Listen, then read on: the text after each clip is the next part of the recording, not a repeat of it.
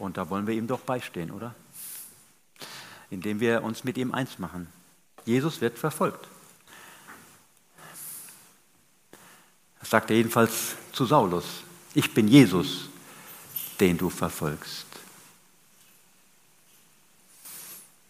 Und wenn wir mit Jesus eng zusammen sein wollen, dann sollten wir uns um diesen Jesus kümmern. In Form, Jesus in Form der verfolgten Gemeinde, die sein Leib ist. Und wir gehören alle zu diesem einen Leib. Wir können uns da nicht rausstehlen und sagen, naja, hier in Deutschland gibt es eben keine Verfolgung, haben wir es gut. Vielleicht gehen wir mal in Obolus irgendwie zu einer Organisation wie AVC, HMK, Open Doors oder so, um einfach äh, so ein bisschen zu zeigen, ja, wir denken auch an euch, äh, ihr seid uns nicht ganz egal, aber wir leben hier eigentlich ein anderes Leben. Ich möchte nachher so ein bisschen deutlich machen, wie krass der Unterschied ist zwischen uns hier und der verfolgten Gemeinde. Und wenn wir da nicht begreifen, dass wir uns auf, auf diese Ebene begeben müssen, auf der Sie stehen, uns mit Ihnen identifizieren müssen, damit wir wirklich auch diese Einheit der Gemeinde Jesu nicht nur theoretisch betonen, sondern auch wirklich leben. Wenn wir das nicht begreifen, dann haben wir uns eigentlich getrennt von Jesus. Wer möchte sich heute Morgen trennen von Jesus? Hände hoch. Niemand. Na gut, das ist ein gutes Zeichen. Äh, vielleicht gibt es auch einige, die hätten gerne so gesagt, ich enthalte mich der Stimme. Wenn sie ganz ehrlich sind, naja, man denkt manchmal, vielleicht habe ich mich ja ein bisschen getrennt und vielleicht ist mein Herz gar nicht so ganz auf Jesus gerichtet, dass ich mit ihm eins sein möchte. Das wäre dann auch ehrlich. Vielleicht gibt es sogar jemanden, der sagt, nee, ich bin Atheist, ich habe mit Jesus nichts zu tun. Das ist auch ähm, tolerabel, aber nicht akzeptabel. Kennt ihr den Unterschied Toleranz und Akzeptanz? Tolerieren müssen wir jeden. Jeder darf glauben, was er will. Nur ob dann die Konsequenz entsprechend auch so ist, wie er vielleicht denkt. Akzeptieren heißt, ich bejahe deine Einstellung. Das ist der Unterschied. Toleranz müssen wir sein, also wir können niemanden zwingen zum Glauben, oder? Das ist eine freiwillige Sache. Wenn wir uns heute Morgen freiwillig entscheiden, ich möchte ganz zu Jesus gehören als Christen und äh, so wie viele Aufforderungen im Neuen Testament gibt es an Christen, dass sie aufwachen sollen, dass sie einander in Liebe begegnen, ertragen, dem anderen mit Ehrerbietung zuvorkommen, gilt das natürlich einmal für die sichtbare Gemeinde hier in Steinbach, aber es gilt auch für die weltweite Gemeinde, dass wir begreifen, wir sind eine Gemeinde weltweit. Und was in Nordkorea passiert, darf uns nicht egal sein, sonst stimmt etwas nicht mit unserem Glauben. Dann sind wir nicht gesund. Äh, äh, Paulus sagt, wenn ein Glied am Leib leidet, dann leiden alle mit. Das gilt für die gesunden Glieder. Wenn sie spüren, da ist etwas nicht in Ordnung im Leib, dann leiden sie mit darunter und möchten dieses Leid mit beseitigen. Wie tut man das? Indem man zu Gott geht, im Thron der Gnade betet und Gott seinen starken Arm bewegt, damit etwas hineinkommt an Trost, Linderung, Wiederherstellung, Heilung, Bewahrung, Schutz, Glaubensermutigung. Wir können heute Morgen diese Blutzufuhr des Leibes wieder neu herstellen, indem wir uns selber erstmal entscheiden, ich gehöre dazu, es geht mich etwas an und indem wir dann auch praktisch werden, indem wir dafür beten. Weil Gebet ist der Schlüssel für alles, was Gott auf dieser Welt tut. Ich bin der Überzeugung. Gebet ist der Schlüssel für alles, was Gott in dieser Welt tut. Und er sucht sich seine Beter, damit er tun kann, was er möchte. Er findet seine Beter. Die Frage ist nur, bin ich ausgeschlossen, weil ich nicht hier schreie, wenn Gott sagt, wer ist bereit, sich in den Dienst stellen zu lassen als Beter? Ob du 80 bist oder 90 und vielleicht kaum noch aus dem Haus kannst oder zehn Jahre alt und vielleicht aller möglichen Dinge im Kopf hast, aber für jeden Christen gilt, lass dich rufen, wenn Gott sagt, bist du bereit, dich als Beter gebrauchen zu lassen. Es gibt keine sagen wir, Spezialisten der Fürbitter. Natürlich gibt es eine besondere Begabung, auch wo Leute wirklich diese, diese Last haben und auch äh, in den Dienst einer Fürbitte gestellt werden. Das glaube ich schon. Äh, aber jeder Christ ist gerufen, Fürbitte zu leisten, aber nicht leisten im Sinne von eigener Kraft, sondern in der Kraft des Heiligen Geistes. Deswegen haben wir auch eben gesungen, Geist des Vaters, füll mich neu, damit ich im Geist und Wahrheit anbeten kann und auch im Geist und Wahrheit Fürbitte tun kann. Denn dann hilfst du meiner Schwachheit auf, Römer 8, dann kann ich beten, wie es Gott gefällt, wenn mich der Heilige Geist neu erfüllt. Nur dann kann ich so beten, wie es Gott gefällt. Ohne Geist und Wahrheit kann ich Gott nicht gefallen, dann ist es nur Religion. Und Christsein ist keine Religion. Das Gegenteil von Religion. Religion ist immer, der Mensch strengt sich an, versucht irgendwie Gott zu gefallen. Vergiss es. Können wir nicht. Wir können es nur in der Gnade und die Gnade ist der Geist der Gnade, der auf uns kommen mag, dass wir wieder brennen und dass wir so beten, wie es Gott gefällt. Nur was Gott uns vorher geschenkt hat, können wir ihm auch zurückgeben und nur das gefällt Gott. Nur was Gott uns geschenkt hat und was wir ihm dann zurückgeben, das gefällt Gott. Alles, was wir selber aus den eigenen Rippen schneiden oder mit eigener Muskelkraft oder geistiger Fähigkeit versuchen, Gott zu geben, ist Religion. Religion ist das Gegenteil von Beziehung zu Jesus. Religion führt am Ende in die Hölle. Aber die Beziehung zu Jesus, diese innige Beziehung, auch zu wissen, warum starb Jesus am Kreuz? Weil er meine Sünde auf sich nahm, weil er durch sein Blut mich reingewaschen hat von aller Sünde. Und das, äh, denn darum feiern wir Abendmahl, um es immer wieder zu erinnern, das ist äh, Neues Testament, das ist Evangelium. Frohe Botschaft, du brauchst nichts mehr selber leisten. Hör auf, selber was zu leisten und irgendwie äh, jetzt auch hier mit diesem Thema irgendwie so reinzugehen. Ah ja, jetzt muss ich ja auch wieder noch an auch die verfolgten Christen. Na ja, gut, ist ja richtig, aber ich habe so viel, wie soll ich das denn auch noch schaffen? Es geht. Und das heißt ja nicht, dass du dann hinterher Stunden betest am Tag. Ja, vielleicht reicht ein Gebet, manchmal nur ein Satz, ein Stoßgebet aus dem Herzen gesprochen, kommt bei Gott an.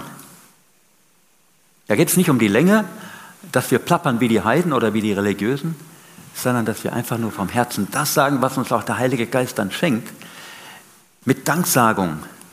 Mit Danksagung. Danksagung lobt, deswegen haben wir auch gelobt. Komm und lobe den Herrn, weil die Danksagung und die Anbetung muss immer an erster Stelle stehen. Jesus muss fokussiert sein. Und auf der Ebene von Danksagung und Anbetung nur sollten wir Fürbitte leisten, sonst beten wir uns in die Depression hinein. Wenn wir nicht auf Jesus schauen, der die Antwort ist, und Gott den Vater, der unsere verfolgten Geschwister doch sieht, der doch ein brennendes Herz hat, ihnen zu helfen. Wir müssen doch Gott nicht äh, überzeugen, mit unserem Gebet ihn bekneten, dass er doch endlich mal Gnade schenkt. Das brauchen wir doch alles nicht. Aber Gott sucht Beter, die sagen, ich stimme überein mit dem Herzen Gottes und auf der Ebene von Anbetung, von Ehrfurcht zu Gott Gott ist gegenwärtig, lasset uns anbeten und in Ehrfurcht vor ihn treten. In dieser Haltung können wir dann in die Fürbitte rein und dann wissen wir, da geht eine mächtige Kraft aus von uns, die wir an Jesus glauben und Ströme lebendigen Wassers fließen auch im Gebet über den Strom der, äh, Thron der Gnade hin zu den verfolgten Geschwistern. Es ist so leicht und so auferbauend, wenn wir in der richtigen Haltung mit Anbetung unsere Fürbitte zu Gott bringen dann ist es so eine Auferbauung. Dann gehen wir hinterher fröhlich raus, wir schweben fast aus der Tür, weil wir sagen, das war wieder so gut. Die Gegenwart Gottes war da, wir haben gebetet, er hat uns Gebetsanliegen aufs Herz gelegt. Darum geht es. Wir stärken unseren Geschwistern den Rücken. Wie tun wir das? Vor allen Dingen, indem wir ins Gebet gehen. Kennt ihr Jim Elliot? Jim Elliot, ja, letztes Jahrhundert. Der hat mal Folgendes gesagt. Wenn wir beten, wird vieles geschehen, was nicht geschehen wäre, wenn wir nicht gebetet hätten. Und wenn wir nicht beten, wird vieles nicht geschehen, was geschehen wäre, wenn wir gebetet hätten. So ganz einfach. Ursache, Wirkung. Ursache, Wirkung. Wenn wir als Verursacher von Wundern zu Gott gehen, der dann die Wunder tut, souverän, und so wie wir es vielleicht gar nicht verstehen, überbitten und verstehen, wenn wir sozusagen durch unser Gebet wie ein Zünglein an der Waage Wunder verursachen, indem wir zu Gott gehen, der dann die Wunder tut. Dann haben wir einen ganz wichtigen Teil mitgewirkt an dem, was Gott weltweit tut, um die Ernte der vielen Menschen noch reinzuholen, die Gott gerne noch retten möchte. Er möchte sie zu Jesus ziehen, er möchte ihnen die Augen öffnen Und er möchte unsere verfolgten Geschwister als Botschafter gebrauchen, dass sie mutig das Evangelium verkündigen. Das ist im Grunde eine Missionsaktion. Wenn wir beten für verfolgte Christen, dann sind wir die Unterstützer der Missionare auf effektivste Weise. Besonders, ich schalte jetzt mal hier weiter, gucken, ob es an ist, jawohl. Besonders kann man das tun bei dem Jugendtag. Gucken, ob es jetzt funktioniert. Noch kommt das, vielleicht muss ich noch mal irgendwie, oder ist da irgendwas? Jetzt vielleicht? Also. Ah ja. Da möchte ich euch zu einladen. Und da habt ihr auch hier diesen Flyer in den Heften. Da könnt ihr auch noch mal reingucken. Ähm, für alle, die jung sind und die sich jung fühlen. Das kann also auch äh, in meinem Alter oder höher sein. Jugendtag, das ist jetzt äh, Bruder Endro gewesen. Ich mache jetzt mal weiter. Das ist dieser Jugendtag, äh, 26. Mai Himmelfahrt. Ihr könnt gerne alle einschalten, abends um Viertel nach acht. Und da steht hier mehr drin, wie das genau funktioniert. Aber was ich äh, uns auch empfehlen möchte, obwohl wir die Kinder gerade weggeschickt haben, wäre eigentlich für die jetzt gewesen, nämlich den Kindertag. Secret Kids, versteckte Kinder. In der verfolgten Gemeinde müssen auch Kinder sich verstecken oder vorsichtig sein. Ich denke auch wieder an Nordkorea, wo es äußerst gefährlich ist, wenn Eltern ihren Kindern von Jesus erzählen, weil die werden in der Schule abgefragt. Gibt es irgendwelche Eltern, die erzählen da über irgendeinen Gott oder so? Habt ihr das schon mal? Und dann melden sich vielleicht die Kinder, weil sie dem Lehrer vertrauen. Und wenn sie dann sagen, ja, meine Oma betet immer, dann kann es sein, dass die ganze Familie ins Straflager kommt. Die müssen echt verstecken lernen. Wir spielen hier Verstecken und die müssen Verstecken lernen. Die müssen versteckt sein und weise und, und da können wir mit für beten. Und ich möchte alle auch die Opas und Omas, ich bin auch schon fünffacher Opa, äh, ermutigen, mit den El Enkeln zusammen und die Eltern natürlich auch, mit den Kindern, sich äh, das hier mal reinzuziehen. Das ist so stark gemacht, so toll, also mit Animation, mit Zeichentrickfilm und allem Möglichen und selber gemacht, also richtig krass gut. Fast besser als alles andere äh, an den Open Doors Tagen zusammen, wirklich lohnt sich voll da mal mit reinzugehen. Und dann abends, am selben Tag, Samstag, 26. Mai, gibt es dann den Open Doors Tag für alle. Da können sich nochmal alle versammeln, von klein bis groß und umgekehrt. Und einfach, ja, diesen, äh, dieses wichtige Event dann mitbeten, mithören, wie Sprecher aus der verfolgten Kirche aus erster Hand erzählen. Macht davon Gebrauch und seid dabei. Das würde mich super freuen. Hier mal, wie ich eben gesagt habe, äh, den krassen Unterschied zwischen Verfolgung und Nichtverfolgung. Oben mal so diese, dieser Bereich nicht verfolgter Christen, das sind wir, das sind wir im Westen, der Deutschland und die anderen europäischen Länder. Und unten verfolgte in, in, äh, Christen in islamischen Ländern, Zentralasien, Afrika, Asien, überall. Und zwar, wenn wir es müsste eigentlich auch etwas da kommen. Vielleicht könnt ihr mal weiterklicken oder so. Vielleicht reicht es nicht ganz. Ne? Und zwar müsste jetzt, ja, jetzt kommt es genau. Wir können hier beliebt sein, obwohl wir an Jesus glauben, aber wir können beliebt sein im Dorf und so weiter auch. Das ist ja der Onkel sowieso, der glaubt an Jesus, ein bisschen Blödsinn, aber der ist so lieb und den haben wir voll in die Gemeinschaft integriert. Aber hier kann man, äh, in, in den verfolgten Ländern werden Christen oft gehasst. Das ist eigentlich fast normal, dieser Hass auf Christen. Oder gehen wir weiter. Hier kann man geehrt werden als Christ, man ist voll auch äh, beliebt und dort wird man oft gedemütigt als Mensch zweiter Klasse, weil man an Jesus glaubt. Oder dort oder hier kann man gefeiert werden, äh, wenn man irgendwas Gutes geleistet hat, vielleicht bei der Olympiade oder sonst wo oder als super Journalist oder so und Christ, da kann man sogar hier noch geehrt werden. Und wie ist es dort?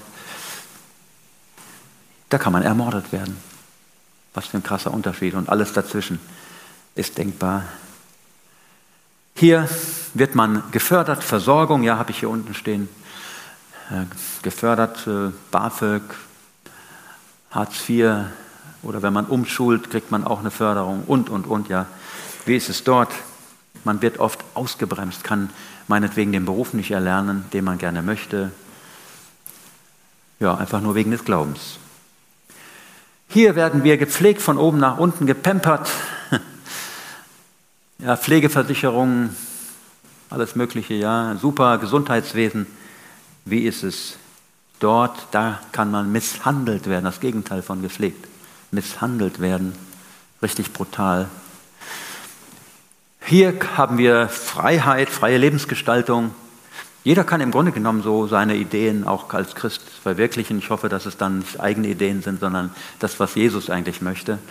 Denn wir sollten das tun, was Gott segnet, nicht äh, das tun, was wir wollen und dann äh, beten, Herr, segne mich, segne meine Wege, sondern umgekehrt. Aber, und wie ist es hier äh, in den verfolgten Ländern? Unterdrückung, Inhaftierung, das Gegenteil von freier Lebensgestaltung. Hier sind wir integriert in die Gesellschaft, in die Dorfgemeinschaft oder wo wir immer sind, Kollegen, Freunde, Bekannte. Und dort ist man häufig wegen des Glaubens ausgegrenzt, vertrieben aus dem Dorf. Du darfst nicht mehr zum Brunnen, such dir irgendwo anders dein Wasser und vieles mehr. Hier sind wir abgesichert. Ja, man kann sich gegen alles versichern, nur nicht gegen den Tod. Da kann man sich am Ende nicht versichern. Aber sonst ist ja fast alles zu versichern. Und wie ist es ähm, dort ausgeliefert, das Gegenteil von sicher, ausgeliefert den Behörden oder der Dorfgemeinschaft, der Familie, Ehrenmorde, man wird verprügelt vielleicht, man, wird, man bekommt Hausarrest und bis hin zum Gefängnis, Folter, all das. Man ist ausgeliefert, das Gegenteil von hier, weil man an Jesus glaubt. Hier sind wir, wenn es um den Lebensstandard geht, anspruchsvoll. Ja, wir haben Anspruch auf irgendwelche Dinge, Zahlung, Kindergeld und äh, alles mögliche, Rente, ja, Betriebsrente. Und wir sind anspruchsvoll. Und dort ist man genügsam und ist dankbar für das, was man hat, dass man was zu essen hat, ein Dach über dem Kopf, Kleidung.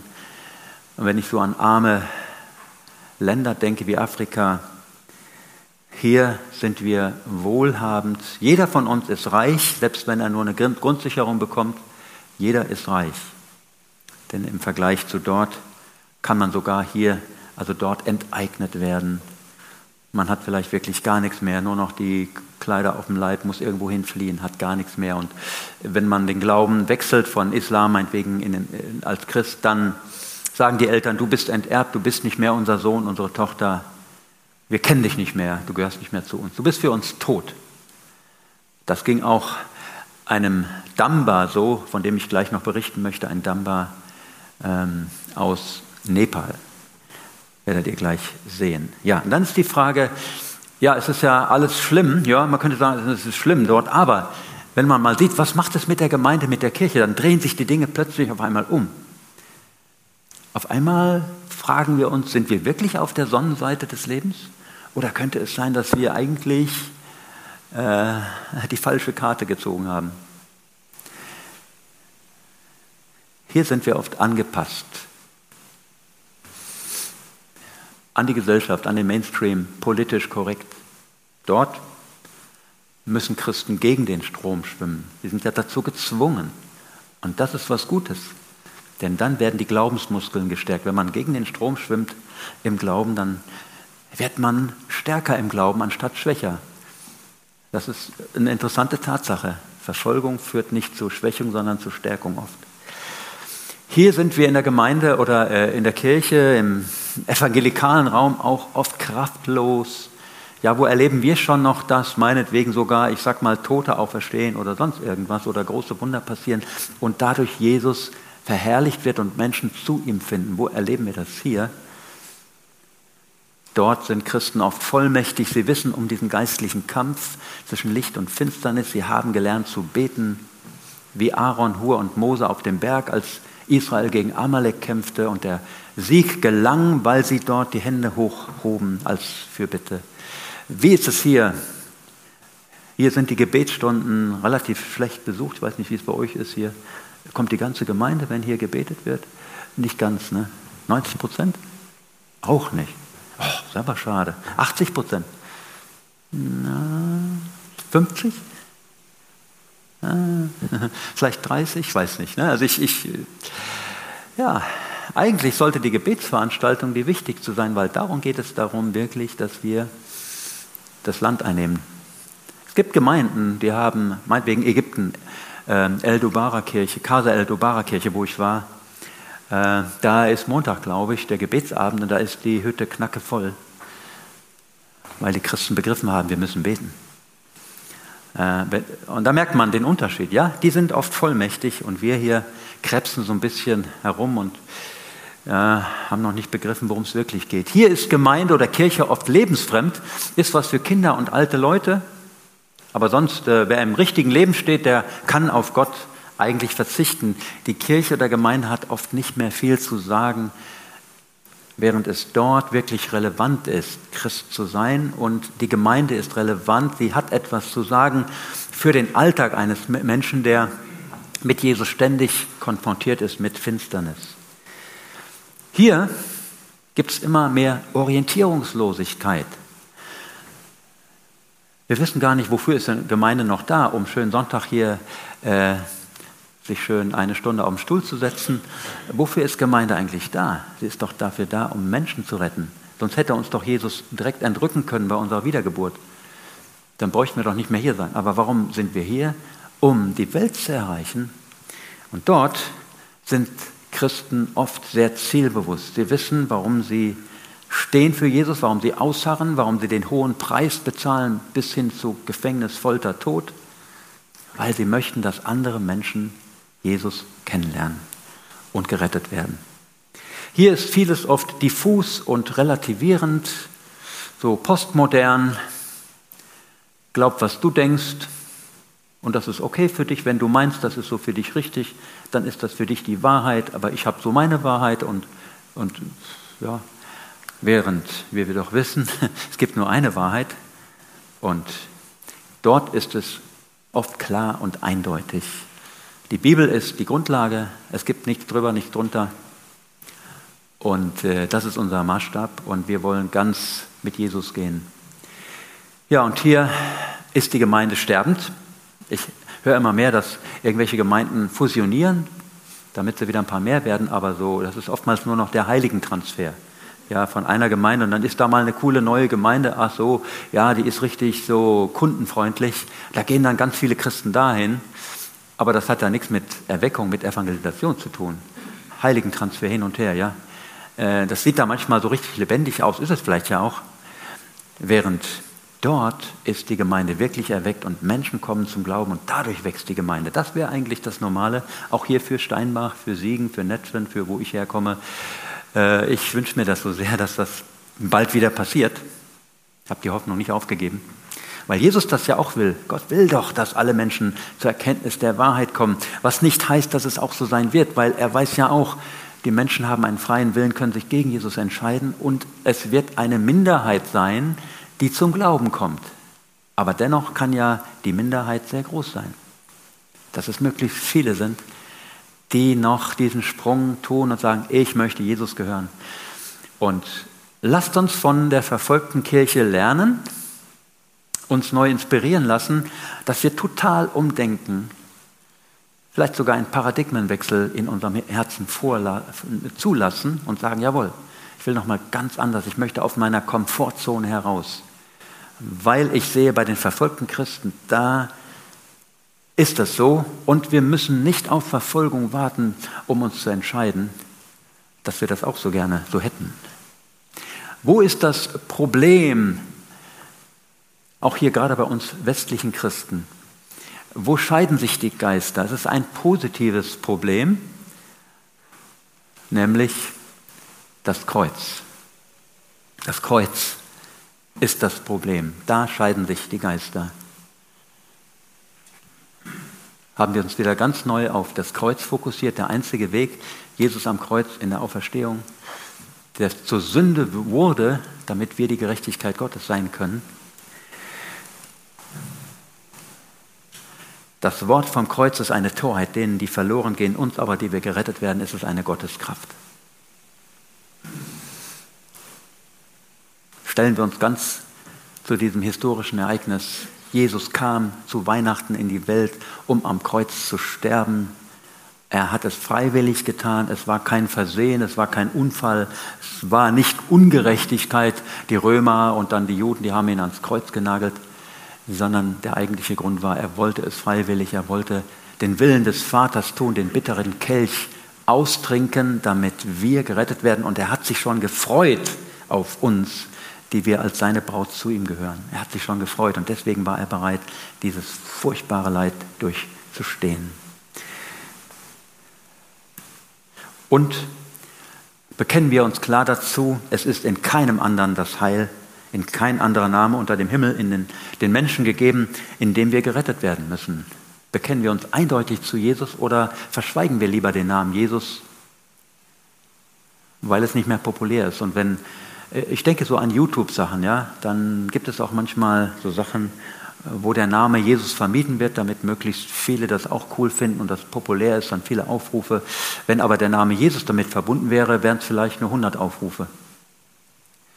Nur als Beispiel. Bekennen wir uns klar zu Jesus und rechnen damit, dass wir dann nicht modern und populär und ein super Image haben und so weiter. Auf welcher Ebene möchtest du leben? Und ich natürlich auch. Die Frage,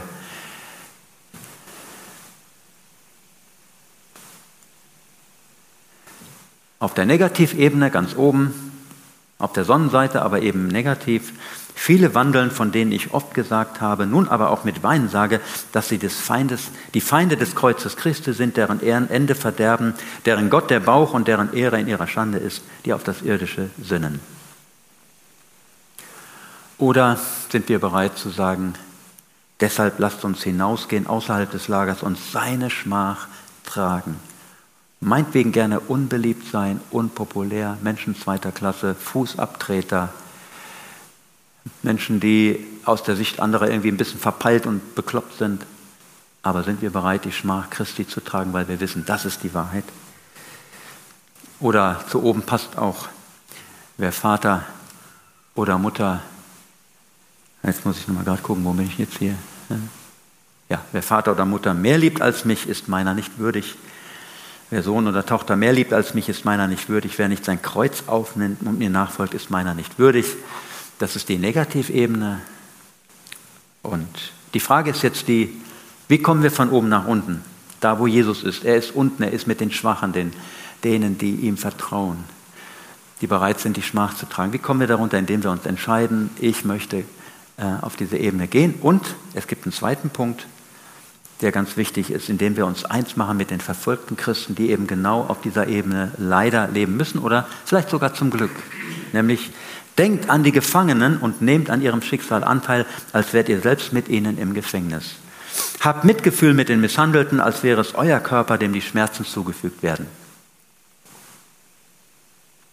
Wenn wir uns dafür entscheiden zu sagen, ich möchte mich mit ihnen verbinden, dann, dann, sind wir auch eins mit Jesus der durch diese Gemeinde vor allen Dingen sichtbar wird. Deswegen ist diese zwei Entscheidungen sind eigentlich eine. Sich ganz Jesus hinzugeben und auch sich eins zu machen mit der verfolgten Gemeinde, die sein Leib ist. Und wir gehören auch zu dieser einen Gemeinde. Bruder Andrew, dem war es immer wichtig, diesen Vers zu zitieren. Offenbarung 3, Vers 2, Schreiben von Jesus an die Gemeinde in Sardes. Wache auf und stärke den Rest, der noch Leben hat, bevor er vollends stirbt aufwachen zu Jesus hin, ihn ganz neu lieben und sich neu mit dem Heiligen Geist füllen lassen, sich ganz hingeben und sich eins machen. Die stärken, die noch etwas Leben haben, die verzweifelt sind in Verfolgung, damit sie neu aufleben und gestärkt werden. Ich möchte mal gern ein Lied singen, das ich vor vielen Jahren gemacht habe. Eine neue Zeit bricht heute an, die bricht eigentlich immer dann an. Jeden Tag kann die neu anbrechen, wenn wir beten, wenn wir ähm, glauben, dass Gott noch mal Großes tun kann und möchte, wenn wir uns damit eins machen, eine neue Zeit. Eine neue Zeit bricht heute an, eine Zeit in neuer Kraft, Hoffnung erfüllt die Welt. und dein Name leuchtet auf. Herr, wir wollen dich verherrlicht sehen als den Gott, der Mauern sprengt, der uns hört und den Hunger stillt nach Gerechtigkeit und Licht. Du bist der, der da kommt, Jesus Gott mit uns. Friede, Fürst, Wunderer, Gott Immanuel.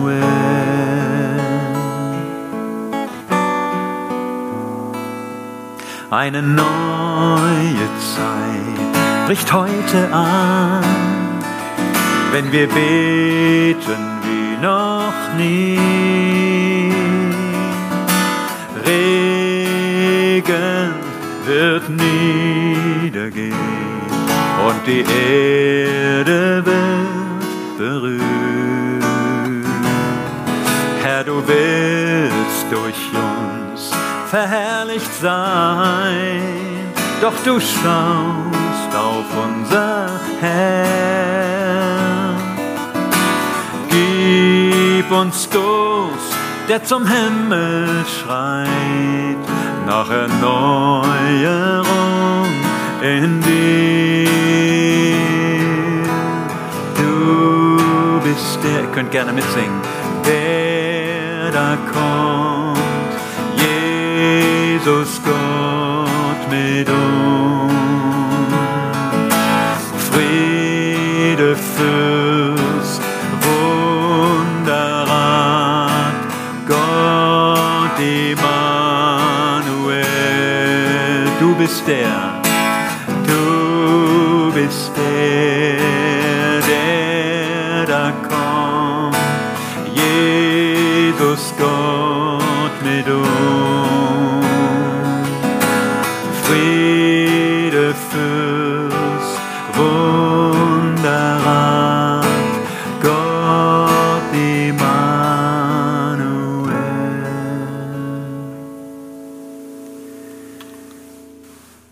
ich habe dieses eine Beispiel, was ich gerne euch mal zeigen möchte, damit wir gleich dafür beten. Und zwar zoomen wir mal rein auf diesen Weltverfolgungsindex in das Land Nepal. Kleines Land, schönes Land. Und hier so ein paar Zahlen. 1,29 Millionen Christen bei 30,26 Millionen Bevölkerung.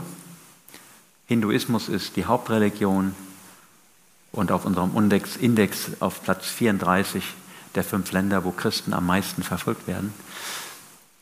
Und hier mal ein kleiner Einblick durch ein kleines Video mit Ton auch dann äh, über dieses Land Nepal.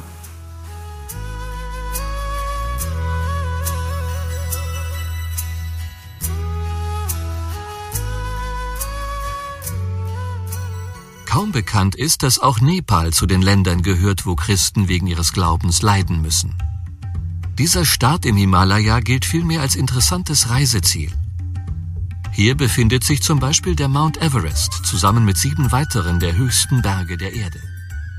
Neben der großartigen Naturkulisse bietet Nepal westlichen Touristen außerdem die Begegnung mit einer exotischen, fremdartigen Kultur.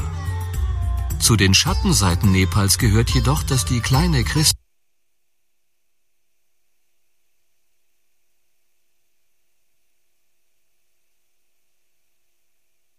christliche Minderheit stark diskriminiert wird. Bis 2006 war Nepal das einzige hinduistische Königreich der Erde. Christen werden daher bis heute als Bedrohung für die hinduistische Tradition angesehen. Gerade ehemalige Hindus, die Christen geworden sind, haben es besonders schwer. Sie dürfen nicht evangelisieren, dafür könnten sie verhaftet werden. Sie werden von ihren Familien und von der Gesellschaft ausgegrenzt und stark unter Druck gesetzt. Und äh, das hat äh, Damba erlebt. Er war Priester. Gucken, ob es gleich, könnt ihr mal da weiter. Ja, genau. Er war Priester des Hinduismus, bekannt, beliebt in seiner Religion. Man hat ihn geachtet, geehrt und er nennt die Christen die Kuhfresser, Kuhfresser, weil im Hinduismus sind die Kühe heilig und äh, die dürfen ja nicht äh, beschädigt werden, geschweige denn geschlachtet und gegessen. Und er, er nennt äh, das Christentum die Kuhfresser-Religion. Und äh, ja, und er war wirklich völlig also gegen Christen und so weiter, aber Gott musste eine ordentliche Brechstange anlegen durch ein krasses Wunder, damit er bereit war, sich für Jesus zu öffnen und er ist dann Christ geworden. Hier mal sein Zeugnis, wie das geschah. Jetzt müsste dann, könnt ihr die nächste Folie starten, dann, ja. Meine Mutter hatte bereits seit zwölf Jahren Herzrhythmusstörungen. Sie sagte, ich möchte gerne gesund werden. In unserem Dorf gibt es kein Krankenhaus. Da habe ich gesagt, ja Mama, als erster Sohn bin ich für dein Leben verantwortlich. Ich bringe dich nach Kathmandu. Aber meine Mutter ins Krankenhaus zu bringen, konnte ich mir nicht leisten. Mehrere Monate gingen vorbei. Dann bin ich wieder wie jeden Abend von der Arbeit zurück nach Hause gekommen. Ich habe das Licht angemacht und wollte meine Mutter fragen, Mama, wie geht es dir? Aber meine Mutter war aus dem Bett gefallen. Sie war kalt und atmete nicht mehr. Ich war gläubig und rief, wenn es irgendeinen Gott gibt, gib mir meine Mutter zurück. Aber keiner ist gekommen. Den ganzen Tag habe ich meine tote Mutter getragen und sie zum Arzt ins Krankenhaus gebracht. Der Arzt hat mich rausgeschmissen. Danach habe ich meine Mutter wieder auf dem Rücken getragen und bin zu einem anderen Krankenhaus gegangen. Dort ist das Gleiche passiert. Um 6 Uhr abends habe ich sie wieder nach Haus gebracht. Da hat eine Nachbarin, eine Hindu, das Fenster geöffnet. Sie hat gesagt, Bruder Damba, was machst du hier für ein Theater? Den ganzen Tag lang die tote Mutter zu tragen, ist nicht normal. Sie lebendig wiederzubekommen, funktioniert nicht. Aber ich habe gehört, wenn die Christen beten, werden Tote wieder lebendig. Wow, dachte ich. Vor drei Jahren kannte ich einige Leute, die dieser Kuhfresser-Religion angehören, die Christen sind. Ich weiß auch, wo sie sich treffen. Da gehe ich jetzt hin. Da bin ich hingerannt und habe gegen die Tür geklopft. Sie waren ruhig. Da habe ich gesagt, bitte macht die Tür auf, hier ist keine Polizei. Ich bin's, der Damba. Ich kenne euch, kommt bitte, helft mir. Dann sind sie zu mir nach Hause gekommen und haben meiner Mutter die Hände aufgelegt. Ich fragte sie, was muss ich machen? Sie antworteten, gib dein Leben in Jesu Hand. Ich sagte, ich kenne Jesus nicht. Sie erwiderten, du musst ihn nicht kennen. Ruf ihn nur an. Da habe ich gerufen und sie sagten, Ruf Jesus Christus. Er ist der Herr und der mächtige Gott. Er ist der Schöpfer. Okay, dann habe ich gerufen. Herr, ich kenne dich nicht. Du bist Christus, du bist Jesus, habe ich gehört. Wenn es dich gibt, nimm mein Leben an und gib meine Mutter zurück. Ich habe fünf Minuten lang gebetet. Da hat meine Mutter ihre Stimme hören lassen. Ich bin wie verrückt herumgesprungen und habe gerufen, Wow, Mama lebt. Nach zehn Minuten hat sie die Augen geöffnet und gesagt, ich möchte gerne aufstehen. Das Gebet hat total funktioniert. Sie ist wieder lebendig geworden. Die beiden Christen haben ihr beim Aufstehen geholfen. Hm.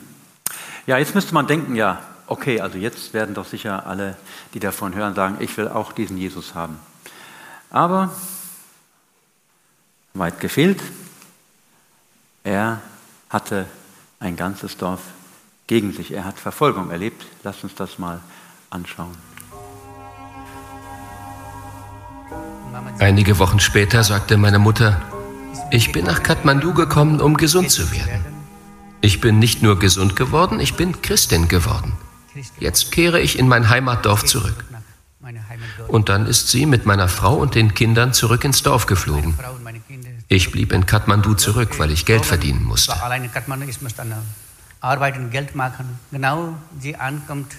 Gerade als sie ankam, hörte mein Vater, dass sie Christin geworden war. Er wollte sie umbringen, Sie war für ihn ein unreiner Mensch. Hindus dürfen keine unreinen Menschen um sich haben. Darum griff er sie an. Meine Brüder und Schwestern waren da. Aber es war zu spät. Er hat ihren Arm gebrochen. Es konnte nie wieder gerichtet werden. Meine Brüder und Schwestern haben sie voneinander getrennt. Wir hatten zwei kleine Häuser. Meine Mutter, mein Bruder und meine Schwestern lebten fortan in einem Haus, auf der anderen Seite mein Vater und mein kleiner Bruder. Einige Monate später bekam ich von meiner Frau und meiner Mutter einen Brief. Sie schrieben, komm zurück, wir können hier nicht leben.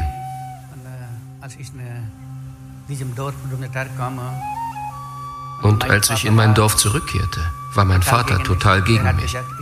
Er sagte, ich hatte fünf Kinder. Eines ist tot. Du, Dambar, du bist tot. Du lebst nicht mehr. Du existierst nicht mehr für mich, weil du ein Christ geworden bist. Genau zu dieser Zeit sind meine Brüder und Schwestern ebenfalls gläubig geworden. Da sagte er, die anderen sind auch gestorben. Ich lebe nun alleine hier, ihr seid alle gestorben. Und mein Onkel, meine Tante, mein Schwiegervater und die Dorfältesten kamen zu mir und beschimpften mich. Warum bist du ein Christ geworden? Du unreiner Mensch, einen unreinen Glauben hast du angenommen, diese Kuhfresser-Religion, wieso? Da habe ich gesagt, ja seht mal, was der Herr getan hat. Hätte sie sterben sollen? Sie antworteten mir, Sterben ist besser als Christ zu werden. Du hast einen unreinen Glauben angenommen. Ja, und dann wundert man sich vielleicht und denkt, naja, ob sie das jemals raffen, dass Jesus wirklich das Leben ist und dass er sogar heute noch heilt und Wunder tut und dass er ein guter Hirte ist und dass er das Leben ist, dass er der Erlöser ist. Das Wort Gottes, was ausgesät wird, geht auf. Es richtet aus, wozu es gesandt ist. Und das erleben wir dann häufig, dass irgendwann später die Saat aufgeht, auch wenn erstmal harte Verfolgung kommt. Und das sehen wir auch hier wieder bei Damba, dass Versöhnung kommt und Erweckung in diesem Dorf. Könnt ihr gerne mal diese weitere Folie dann filmen. Und jetzt kommt dieser Film, genau. Ich war sechs Wochen in Nepal, davon zehn Tage in meinem Dorf. Da haben einige zu mir gesagt, Damba, die und die sind gläubig geworden. Möchtest du sie besuchen? Da bin ich dann in diese kleine Gemeinde, die in diesem Dorf entstanden war, nachdem ich das erste Mal evangelisiert hatte. Da sind Leute gläubig geworden.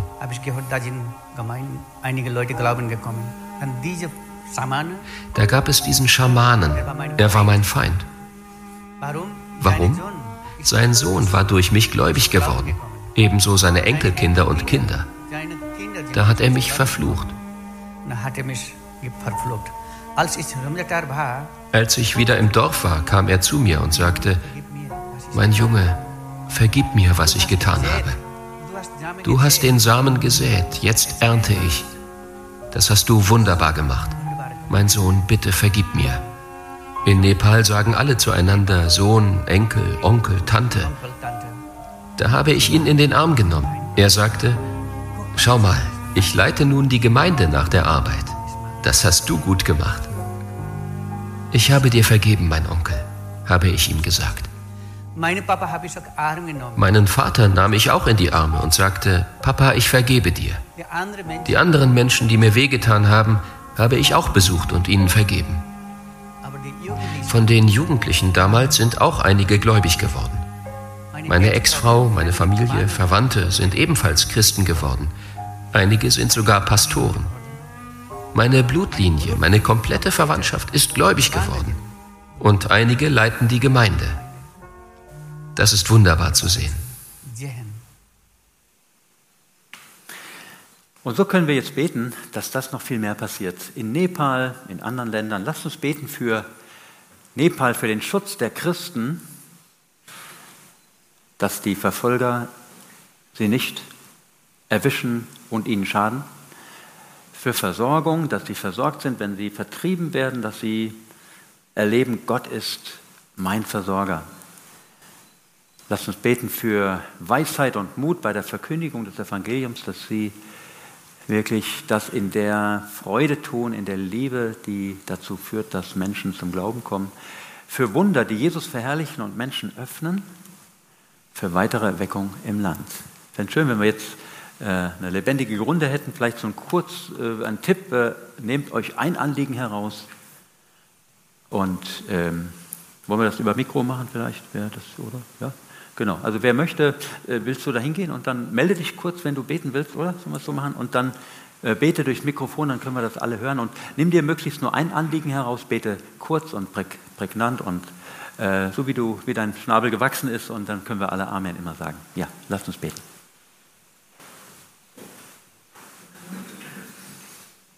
Wer möchte anfangen mit Gebet, dann.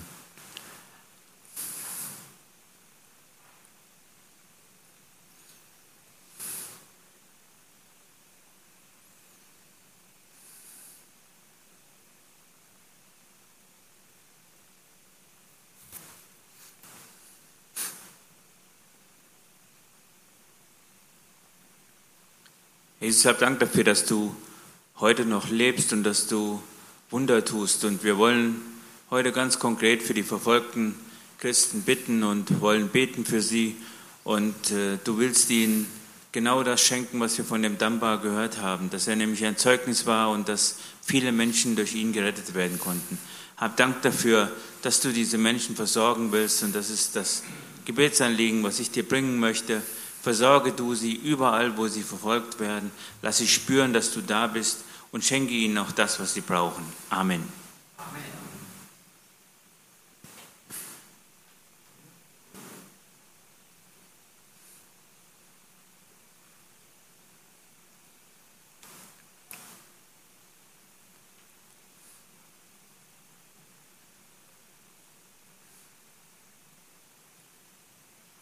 Herr, du siehst auch die viele Arbeit, die in Nepal getan wird. Und ich möchte einfach darum bitten, Herr, dass du da weiterhin Erweckung schenkst, ja, dass du Wachstum schenkst und dass du einfach die Christen, die da in Verfolgung leben, einfach auch segnest und sie bewahrst, Herr. Sei du bei ihnen. Amen.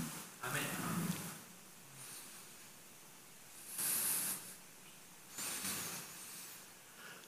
Lieber himmlischer Vater, wir wollen dir danken, dass du hier mitten unter uns bist. Wir wollen dir danken für, die, für das Referat, was wir gehört haben dass wir in, in, Nepal, in Nepal ähm, viele Menschen sehen, die verfolgt werden. Und wir danken dir für diesen Pastor, der den ganzen Familien da, wo du Gnade geschenkt hast, dass sie alle zum Glauben gekommen sind.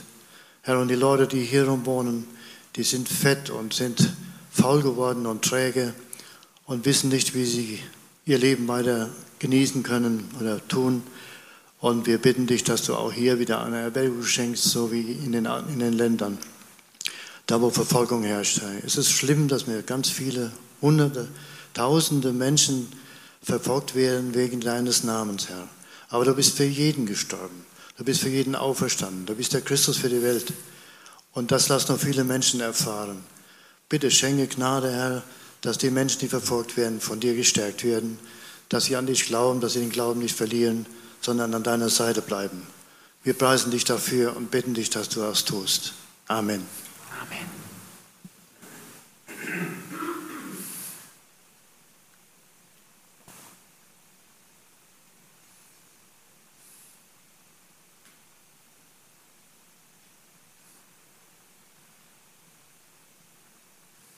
Herr Jesus, wir danken dir von ganzem Herzen, dass du Gemeinde baust Du, Herr, du liebst alle Menschen auf dieser Erde und wir wollen dich bitten, dass du die Gemeinde in Nepal ganz besonders segnest.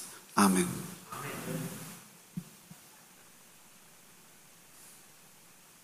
Danke, Herr Jesus, dass du dich nicht verändert hast, sondern dass du heute noch der gleiche bist, wie du damals warst, dass Tode lebendig werden und wir dürfen diesem Jesus nachfolgen. Welch ein Vorrecht ist es, Herr Jesus, hilf uns, dass wir dir treu nachfolgen und wir bitten besonders jetzt für die, die verfolgt werden. Du weißt, was die Einzelnen durchmachen. Herr Jesus, du kennst die, die jetzt vielleicht in der Gefängnismauern sitzen und gefoltert werden. Schenk du ihnen Überwinderkraft und lass sie erfahren, dass du der lebendige Herr bist, der sie tröstet und der ihnen beisteht.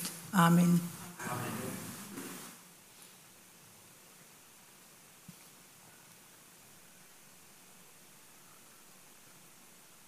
Ja, Jesus, wir danken dir, dass du jetzt äh, die Dinge tust, die wir gebetet haben, auf deine Art und Weise überbitten und verstehen, dass du dich verherrlichst, dass du jetzt Mut schenkst, Glaubensmut, Bewahrung, dass du Gnade gibst, Herr, zur Verkündigung des Evangeliums und dass dein Wort hineingeht in viele Herzen in Nepal, dass viele Nepalesen dich noch finden dürfen, Herr. Und tu du auch Wunder und zeig du, dass du heute derselbe bist, gestern, heute und in Ewigkeit, Herr. Wir danken dir für das, was du jetzt tust, weil du unser Gebet erhört hast, weil es in deinem Willen war und ist. Und so preisen wir dich, Herr, über diesem Land. Amen. Ja, und jetzt geht es weiter. Wer verstanden hat, ich gehöre zu diesem einen Leib. Ich gehöre zu Christus, auch zu dem verfolgten Christus in der verfolgten Gemeinde. Äh, der hat auch verstanden, ich habe eine Verantwortung. Und wie wir auch vorhin gelesen haben in diesem Wort, Matthäus 5, Vers 10 bis 12, da steht es, freut euch, wenn ihr verfolgt werdet, ja jubelt sogar, denn ihr werdet Belohnung empfangen. Und diese Belohnung gilt, glaube ich, auch für jene, die sich an die Seite unserer verfolgten Geschwister stellen. Denn wir sind verfolgt. Wenn jemand aus meiner Familie verfolgt wird, dann bin ich auch verfolgt. Wenn ich das verstanden habe, es ist nur eine Gemeinde, dann werde ich alles tun, damit dieser Schmerz der Verfolgung gelindert wird, dass Heilung kommt, dass Befreiung kommt, neuer Glaubensmut, neue Freude im Herrn, dem Mut, das Evangelium zu verkündigen, auch wenn es ein hohes Risiko beinhaltet. Wenn wir das begriffen haben, dann sollten wir heute Nägel mit Köpfen machen und einen Schritt gehen und sagen, ich will mich verbinden, ich möchte im Kontakt bleiben mit meinen verfolgten Geschwistern. Ich möchte nicht äh, vielleicht wieder ein, zwei Jahre warten, bis jemand von Open Doors wieder mal kommt, sondern ich möchte eigentlich jeden Tag so ein Gebet sprechen und wenn es nur ein Stoßgebet ist. Ich frage mal so ganz frei in die Runde, wer ist bereit? Wer ist bereit? Meldet euch ruhig mal, wer ist bereit, weiter zu beten? Ich glaube, viele haben sich innerlich gemeldet, einige äußerlich, das ist cool. Da möchte ich euch bitten, dass ihr von dem Wichtigsten, was wir an Open Doors weitergeben können, nämlich Information und vor allen Dingen Gebetskalender, Gebrauch macht. Hier in diesem Heft ist dieser Gebetskalender, der eine tolle Hilfe ist, dass man jeden Tag eine Minute oder kürzer oder länger beten kann. Für jeden Tag ein konkretes Anliegen. Das kann man sich dann in die Bibel stecken, auf den Tisch legen oder sonst wohin und dann immer kurz gebetet im Glauben, mit Danksagung, auf Jesus schauend und wissen, jetzt habe ich Berge versetzt. Mein kleiner Glaube im Gebet hat Berge versetzt. Und Gott tut etwas mit meinem Gebet, auch wenn es vielleicht ganz mickrig erscheint. Gott schaut aufs Herz und nicht auf tolle formulierte Gebete. Ich möchte euch bitten, das konkret zu machen und nicht, ja, ich gucke mal morgen, übermorgen oder so, ja, ich überlege mal und so. Äh, manchmal ist es ja da, wo das Eisen heiß ist, sollte man es auch schmieden. Und deswegen meine Bitte, macht davon Gebrauch. Es gibt hier diese Karte, jetzt muss ich gerade wieder gucken, jawohl, die ist irgendwo im Heft versteckt. Normalerweise haben wir die hinten ankleben. Da steht drauf, ja, ich möchte mit verfolgten Christen in Verbindung bleiben. Das ist meine Entscheidung, weil ich begriffen habe, wie richtig das ist und dass Gott mich sogar belohnt. Er ist ein Belohner. Deswegen äh, macht davon Gebrauch und äh, schreibt, wenn es geht, leserlich mit Druckbuchstaben euren Namen drauf, die Adresse und dann habe ich, äh, mal gucken, ob es jetzt da kommt, ähm, draußen auf dem Büchertisch von Open Doors eine Box aufgestellt. Da könnt ihr gleich die Karte direkt reinwerfen. Und dann bekommt ihr jeden Monat kostenlos dieses Heft zugesandt, ein Gebetsheft. Macht davon Gebrauch. Darf ich mal fragen, wer es schon bekommt von euch? Schon einige, wunderbar. Das ist toll. Und alle, die es noch nicht bekommen. Und es kann manchmal sogar sein, dass zwei in einem Haushalt gern das Heft haben möchten, um diesen Gebetskalender zu haben, dann ist das völlig okay. Denn das ist das, was wir gerne investieren, weil wir glauben, dass Gebet alles verändert. Deswegen freue ich mich über viele Gebetspartner heute, die sagen, ich bin dabei, ich möchte meinen Geschwistern den Rücken stärken. Dankeschön.